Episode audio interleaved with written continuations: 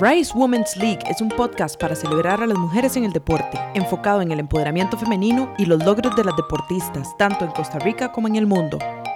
Bienvenidas al primer programa del año de Rise Women's League. Entonces estoy sumamente emocionada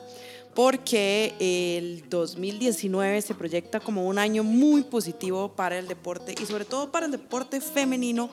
dado que en el 2017 y el 2018 han habido tantos cambios y ha habido tanto movimiento de prensa con relación al deporte femenino, que creo que este año podremos ver muchos, muchos cambios. Además, algo interesante que va a pasar este año es que es la Copa FIFA femenina,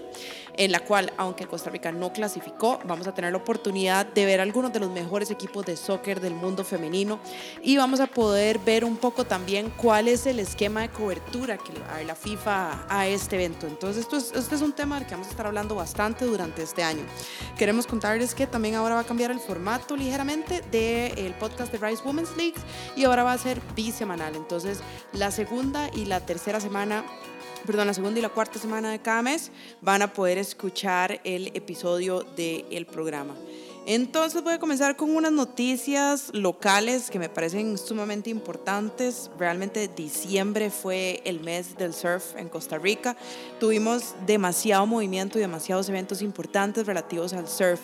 El primero que quiero mencionar es que el equipo de surf adaptado em, estuvo participando en el campeonato mundial en California de surf adaptado. Entonces, primero para hacer como un poquito de una introducción de qué es el surf adaptado, eh, estos son atletas tipo élite que tienen eh, alguna discapacidad física y pueden participar en una serie de eventos de surf. Entonces, por ejemplo, tenemos a nuestro primer surfista ciego que es Henry Martínez. Tenemos tenemos a varios surfeadores que este, están en silla de ruedas, entonces entran en silla de ruedas al mar y luego entran a la tabla y eh, en la tabla surfean acostados sobre la tabla, como lo son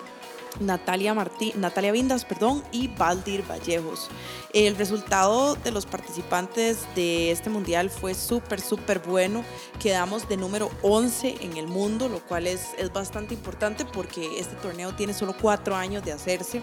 y el equipo de surf adaptado costarricense es bastante joven. Entonces, llegar a un onceavo lugar es bastante significativo. Em, es importante tomar en cuenta que eh, varios de los, de los atletas llegaron a un punto bastante avanzado del torneo, como Valdir Vallejos, quien llegó a cuartos de final en la categoría AS1. Luego Henry Martínez avanzó dos rondas y llegó hasta semifinales. Y finalmente eh, Natalia Vindas, quien es un gran ejemplo y le he mencionado múltiples veces en este podcast, que eh, ella fue medallista para Costa Rica en el 2017 y este año eh, pasó por dos rondas, llegando también a semifinales, haciendo un excelente trabajo. Entonces,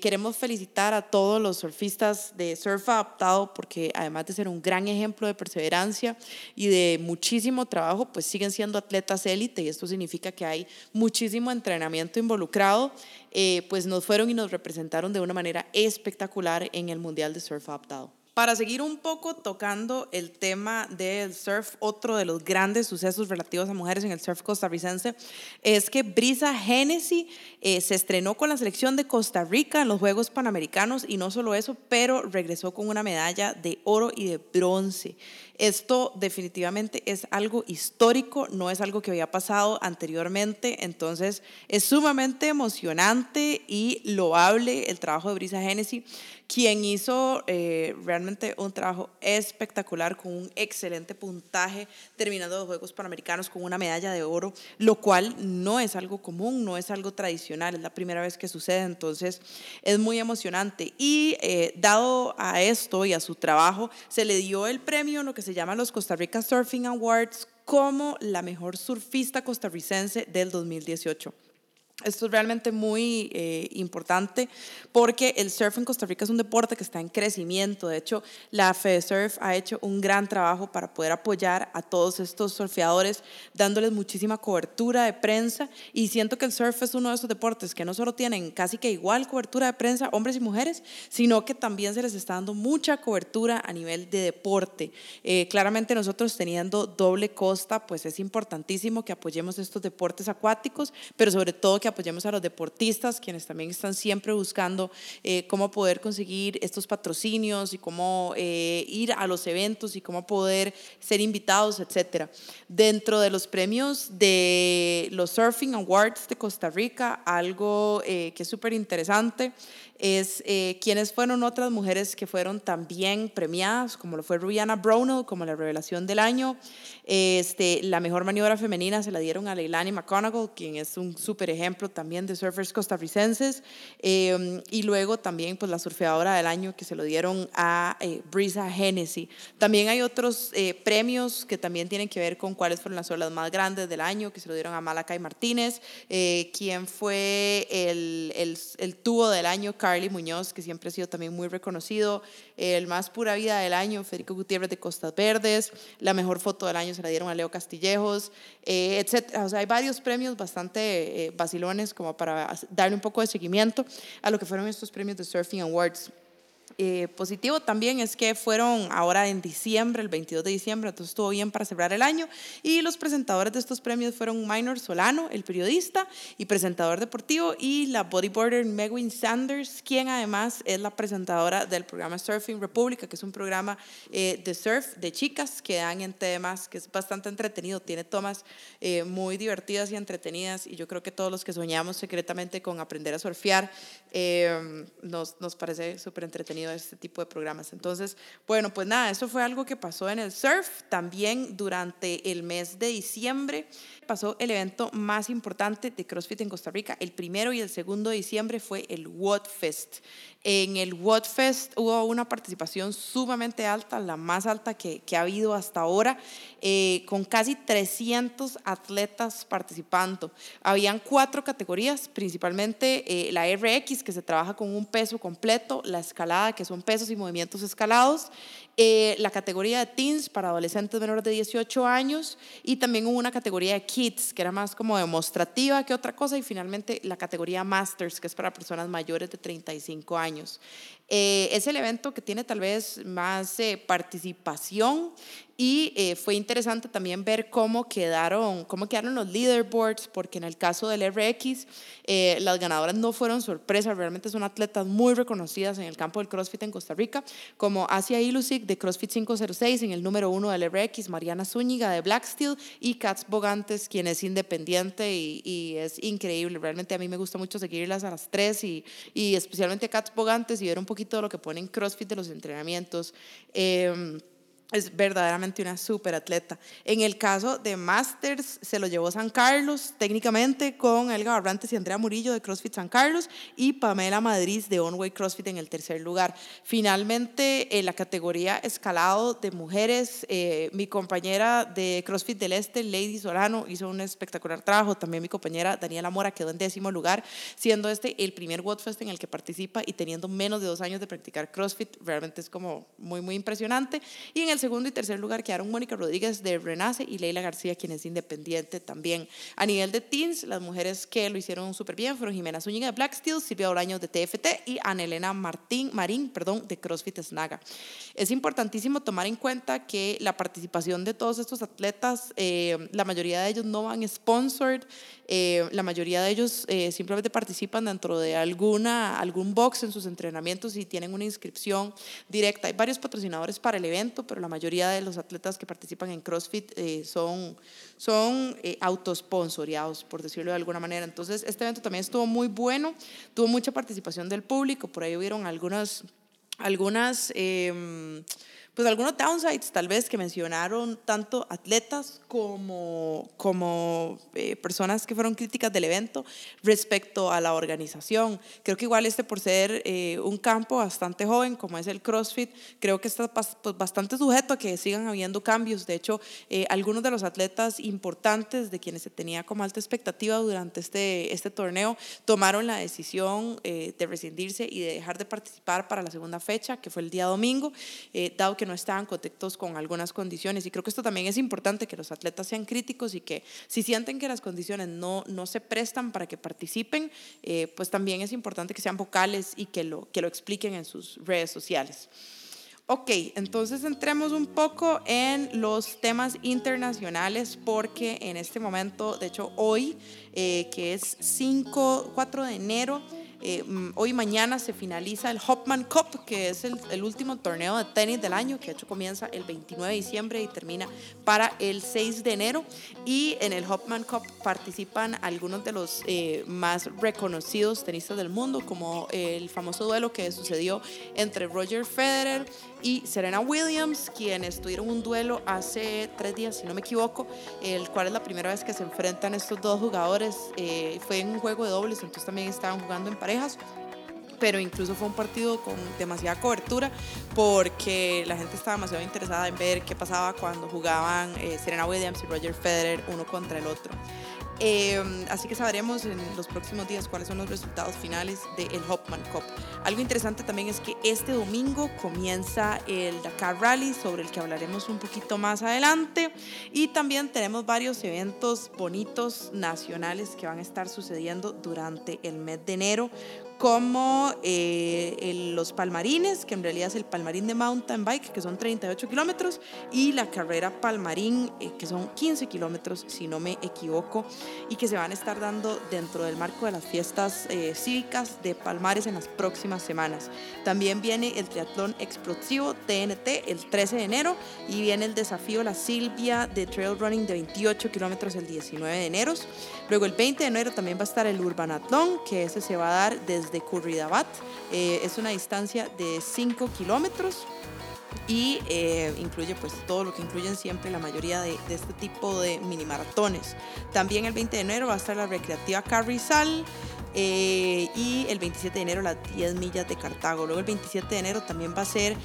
una carrerita chiquitita, Barcelona, en Fossiland desamparado de 5 y 10K que se llama la Prehistoric Race. Eh, que es un recorrido casi que como un micro mini trail. Eh, me parece que podría ser una, una, manera interesante de iniciarse en el trail. Yo que tengo ganas de entrarle a eso, podría ser divertido. Entonces, eh, está súper interesante esos eventos que vienen también localmente. Entonces, sabremos un poquito internacionalmente de qué va a estar pasando en el próximo mes, porque el 14 de enero comienza el Australian Open, que es uno de los Opens de tenis más importantes del mundo.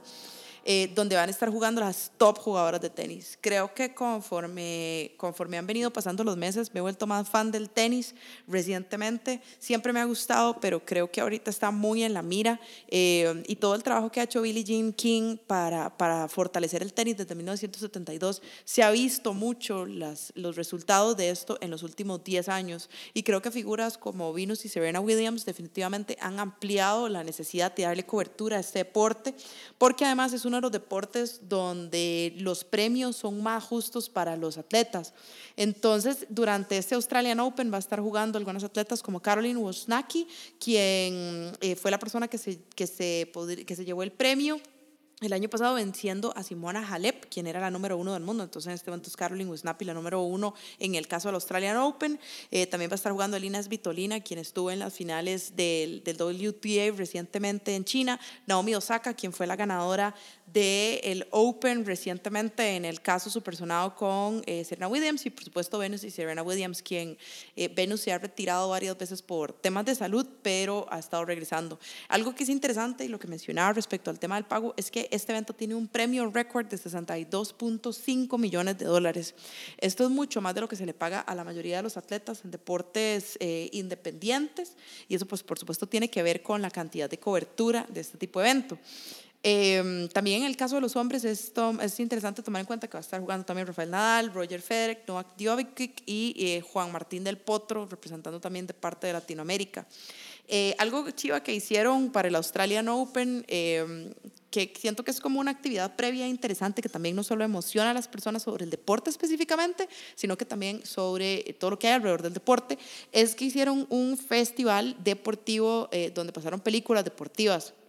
como Cool Runnings, que es un clásico de los noventas, eh, Bended Like Beckham, que es eh, una película de la cual comentamos también en el artículo que escribimos este mes sobre eh, películas de mujeres, que de dos chicas que quieren llegar a ser futbolistas famosas como Beckham en los noventas, películas como I, Tonya, que se está estrenando este año, que es la historia de Tonya Harding, donde sale Margot Robinson haciendo el papel de Tonya Harding, que fue una súper controversial patinadora, a quien en algún momento hubo ahí como un tema de que no se sabía si había cometido un crimen o no. Eh, luego también la película Unstoppable de Bethany Hamilton, que es eh, un documental sobre la surfer Bethany Hamilton, quien había perdido un brazo eh, por un ataque de tiburón. desafortunadamente los surfeadores están sumamente expuestos a esto y Bethany Hamilton ha sido un ejemplo mundial impresionante. De hecho, hay una película donde sale, creo que es Dakota Fanning, Dennis Quaid, y eh, ellos representan como al padre y la hija, digamos, que son Bethany Hamilton y su papá, eh, y bueno, pues toda su familia que lidian con este asunto de, de, cuando Bethany Hamilton pierde el brazo. En este momento Bethany Hamilton sigue siendo una de las principales surfistas del mundo, eh, ya es una mujer adulta, grande, de hecho la película Soul Surfer es del 2008 y ya habían pasado varios años desde que, desde que había sucedido el, el tema del brazo. Eh, y es una película realmente súper interesante, Soul Surfer, porque también ella le da como un enfoque muy positivo a la pérdida del brazo y ha sido como una representante de empoderamiento femenino a nivel deportivo, porque realmente Bethany Hamilton es una paras y, y, realmente es como que verdaderamente ya no le tiene miedo a nada, ni siquiera a los tiburones, y eso, ni siquiera estoy exagerando. Luego, algunas otras de las películas que pasaron, eh, A League of Their Own, que es esta película increíble que habla sobre eh, un suceso que pasó en los 30, en los 40, perdón, durante la Segunda Guerra Mundial que se enviaron a los hombres a pelear en, en la guerra mundial y eh, de, pues no quedaban hombres para que participaran en los deportes. Claramente en ese momento pues la situación deportiva, bueno, no está tan lejos a como es ahora. Realmente tristemente 100 años después sigue siendo relativamente similar y los deportes femeninos no contaban con mucha atención y había una incipiente liga de béisbol femenino donde mandaron pues unos scouts que son las personas que van a buscar talento, buscadores de talento, a buscar chicas que pudieran jugar bien béisbol y eh, dan con un grupo de mujeres bastante amplio al que convierten en eh, la primera liga femenina de béisbol en Estados Unidos. Y a League of, of Their Own cuenta la historia de uno de los equipos de Rockford Peaches. Eh, y qué es lo que tienen que vivir ellas a lo largo de este proceso. También es interesante tomar en cuenta a nivel histórico que cuando estas durante este proceso de la Segunda Guerra Mundial estas mujeres son empoderadas a salir a trabajar eh, de hecho les dan trabajos en las fábricas cosa que antes de, de la guerra esto no pasaba eh, comienzan a incidir en deportes eh, comienzan a tener vidas mucho más independientes y Estados Unidos casi que se vuelve un país de mujeres y esto es reconocido en el caso de Estados Unidos pero creo que no es algo que se hable directamente en el caso de otros países europeos pero sí se habla mucho en el caso de Estados Unidos. Y una vez finalizada la guerra y cuando los veteranos masculinos vuelven de la guerra, eh, todas estas mujeres tienen que retomar un estilo de vida. Eh, diferente, de nuevo, regresar eh, a hacer tareas del hogar eh, y muchas de estas mujeres se encuentran en una situación emocional muy confusa porque después de haber sido durante varios años mujeres independientes, libres, que tomaban las decisiones del hogar, eh, que participaban en deportes, que trabajaban, que, que traían dinero a la casa, de repente tienen que volver a tener un rol muchísimo más pasivo. Y eso lleva como a todo el, el desarrollo y el diseño de la estética de los 50, donde se crea como este concepto de the perfect Perfect Housewife, lo cual es, es, interesante porque se muestra en esta película League of Their Own, que es una de las mejores películas que se ha hecho de deportes femeninos eh, y hay un rol ahí como eh, el rol principal de Gina Davis, que es muy fuerte y muy conmovedor, que le hace contraparte a Tom Hanks, que, que Tom Hanks en este papel cae sumamente mal, eh, pero al mismo tiempo Gina Davis es como una contraparte muy, muy interesante. También otra de las películas que pasaron fue Battle of the Sexes, que vamos a estar comentando un poquito más sobre Battle of the Sexes más adelante en otros programas, porque es, es realmente es una película que da para que hablemos horas sobre la historia de Billie Jean King y un poco el aporte en el deporte femenino, eh, no solo en el tenis, sino en todos los deportes femeninos a Billie Jean King. Luego, dentro de los eventos interesantes de enero, tenemos también la Copa del Café y seguimos dándole con el tenis. Eh, la Copa del Café es uno de los mejores torneos eh, de nivel juvenil a nivel mundial. Es un ITF grado 1,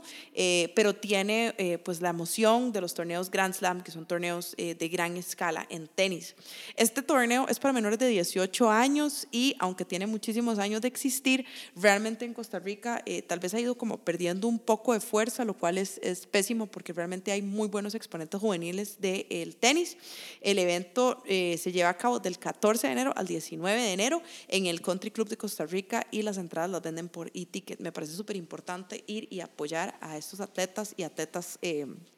tenistas que están participando en este evento. Algo que les queríamos mencionar también que les recomendamos poner atención es que vamos a estar sacando algunos micros en IQ Radio durante el mes de enero y febrero para que estén atentos en el 93.9 de IQ Radio y eventualmente también vamos a estar haciendo pues eh, algún trabajo un poquito más extenso sobre el desarrollo de los deportes femeninos acá en Costa Rica. Entonces, para que se mantengan al tanto. Lo último que quería mencionar en la nota de hoy es que durante el mes de diciembre y ahora en enero han salido varios recuentos de quienes han sido figuras en el deporte nacional el año pasado y eh, a quienes hay que ponerles mucha atención en este 2017. Primero que nada, a mí me encantan estas listas eh, porque siempre aprendo cosas nuevas sobre los atletas que sigo. Y segundo que nada, me parece que es importantísimo que un medio como CR hoy, en este caso que es el, el que estoy revisando aquí, este artículo de los 10 deportistas nacionales llamados a figurar en el 2019, también esto establece como una previa para que las personas se vayan interesando en lo que van a ser los Juegos Olímpicos de Tokio en el 2020 y los Juegos Panamericanos de Lima. Entonces mencionan en primer lugar a Kenneth Tencio, creo que realmente la, la, clasificación no tiene ningún, ningún orden específico, pero sí me gustó ver que está bastante dividido entre hombres y mujeres. Mencionan primero a Kenneth Tencio, quien es subcampeón, es subcampeón mundial de freestyle en bici BMX. Eh, tuve la oportunidad de conocerlo por unos minutos y me pareció además eh, un tipo muy amable, muy simpático, muy sencillo. Luego la corredora Andrea Vargas, quien además fue una de las atletas que salió mencionada como las figuras del 2018 en la revista dominical en diciembre. Participó en los Juegos de Barranquilla, Colombia, en los Juegos Centroamericanos y del Caribe, ganando medalla de oro en la prueba 400 metros vallas y pues eh, ojalá pueda clasificar en los Juegos Olímpicos de Tokio, de Tokio del 2020. Luego Keylor Navas, pues quien también sigue siendo figura, además de que acaba de volver a firmar con el Real Madrid para otro año más. Eh, la nadadora Camila Hasse, quien es una nadadora que también hemos mencionado anteriormente, quien, al igual que Bethany Hamilton, le falta un brazo Em, y ella es nadadora y también eh, pues obtuvo medalla de oro en el Abierto Nacional de Barranquilla, Colombia, em, y fue designada también la atleta del mes de octubre en América, o sea, de octubre del 2018. Luego tenemos mención a Rom Ackerson, quien fue el ganador del Campeonato Mundial Exterra, que es un campeonato increíble de triatlón, em, que es, es realmente un esfuerzo espectacular que sucede en Maui, Hawái, y él fue el ganador de la medalla de oro. Luego también mencionan a Jenny Méndez, quien es una figura en, las carreras eh, tanto nacionales como internacionales. Es una de las mujeres que su nombre suele estar en el podio en todas las carreras y eh, además hizo un excelente trabajo en la maratón de los Marines en Washington, Estados Unidos. Y se espera que, que ella pueda estar presente en los Juegos Panamericanos de Lima y ver si, si encuentra marca para Tokio 2020. Luego también menciona al atleta especial Héctor Arce, quien eh, tiene la mejor marca nacional en los 100 metros planos y además tiene síndrome de Down. Luego eh, a la atleta Daniela Solera, quien eh, dio la cara cuando Noemia Bermúdez tuvo la, el, el, quebronazo del brazo durante la ruta hacia el Mundial y Daniela Solera fue la encargada de ser la guardameta costarricense y actualmente ella juega también en el Atlético Huila. Eh, y realmente ha sido, eh, su trabajo ha sido como muy reconocido a nivel latinoamericano en el soccer porque pues es increíble, realmente. Son, tenemos un par de guardametas en el equipo femenino de la selección nacional que es impresionante. Luego menciona también a Eric Marín, quien es un futbolista eh, y que venció al cáncer por segunda vez en su vida. Creo que eso es bastante loable. Y finalmente a la surfista que mencionábamos al principio del programa, a Brisa Hennessy, quien es definitivamente la mejor eh, surfista costarricense del 2018 en el eh, nivel estándar. Y pues también se espera que ella esté participando dentro de los Juegos Olímpicos de Tokio.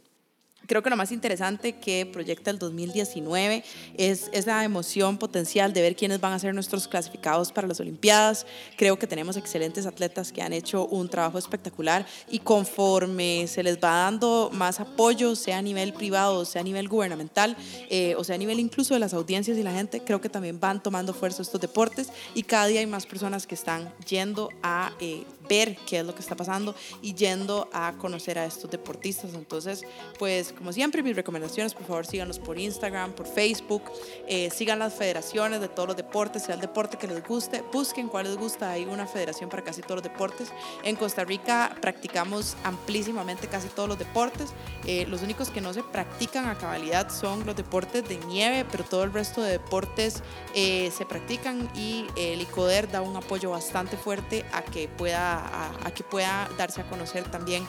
nuevos estilos y nuevos deportes.